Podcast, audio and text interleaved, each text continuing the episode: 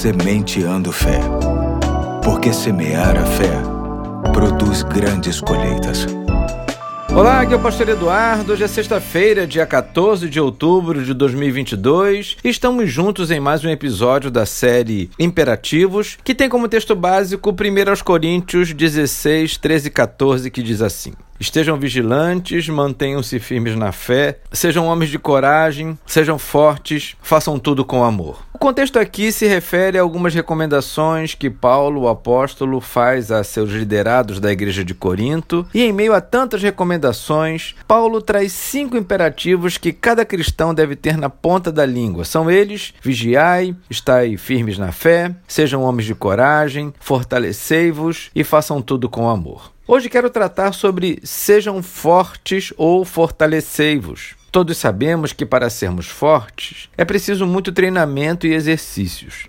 Ninguém fica forte vivendo de forma sedentária. E quais seriam os melhores exercícios para alcançarmos robustez na fé, já que o imperativo não trata nada sobre o físico? Em se tratando de fé, não há como duvidar de que, dentre tantos, os melhores exercícios são a oração, leitura da Bíblia e compromisso com uma igreja local. Muitos dizem que tudo isso precisa se tornar um hábito, que já é um grande passo, mas quero pensar com você sobre termos mais do que um hábito e sim uma habilidade. Hábito é aquilo que, de tanto fazermos repetidas vezes, acaba se tornando algo automático no nosso dia a dia. Habilidade também é algo que fazemos repetidas vezes, só que não tão automático assim. O fazemos com propósitos e na busca de resultados. Para tanto, orar, estudar a palavra de Deus e prestar culto a Deus, junto com a sua comunidade de fé,